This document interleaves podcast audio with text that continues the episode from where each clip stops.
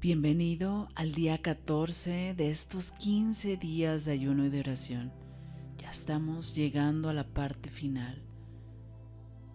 Y quiero que como siempre iniciemos por conectar con el momento presente. Si estás cómodo y en un lugar seguro, te pido que cierres tus ojos un momento. Inhala.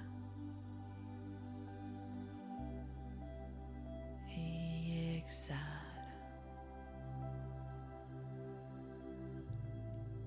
Inhala.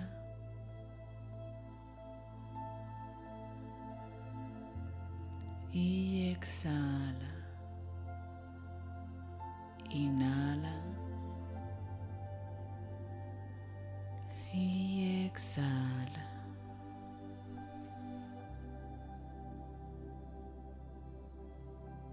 La resurrección.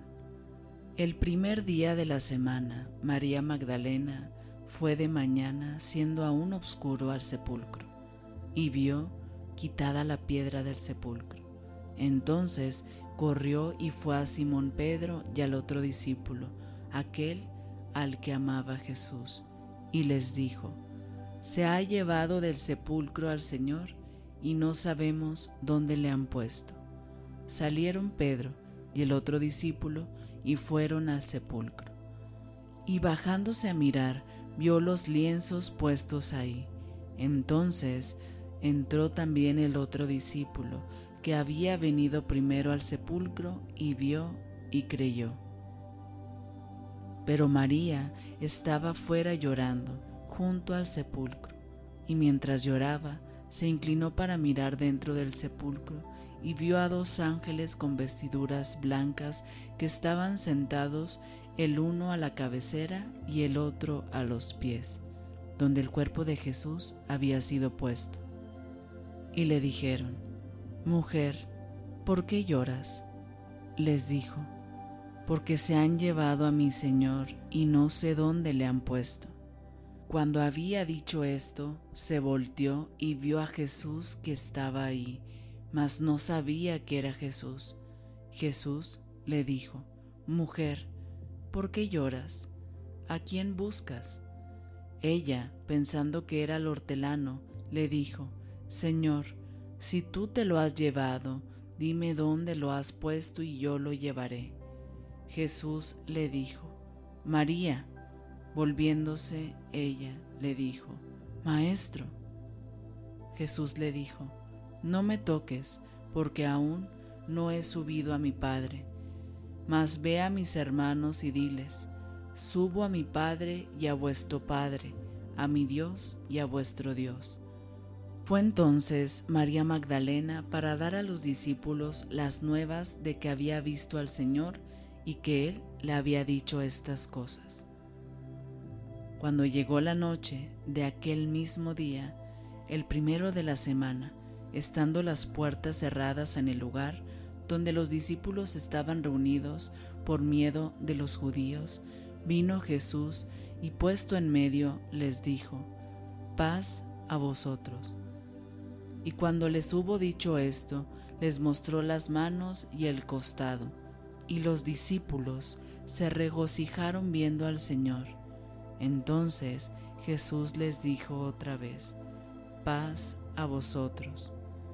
Como me envió el Padre, así también yo os envío. Y habiendo dicho esto, sopló y les dijo, recibid el Espíritu Santo. A quienes remitieres los pecados les son remitidos, y a quienes se los retuvieses les son retenidos. Pero Tomás, uno de los doce, no estaba con ellos cuando Jesús vino. Le dijeron pues los otros discípulos, al Señor hemos visto. Y él les dijo, si no vieren sus manos la señal de los clavos, y metiere mi dedo en el lugar de los clavos, y metiere mi mano en su costado, no os creeré. Ocho días después estaban otra vez sus discípulos dentro y con ellos Tomás. Llegó Jesús, estando las puertas cerradas, y se puso en medio y les dijo, paz a vosotros.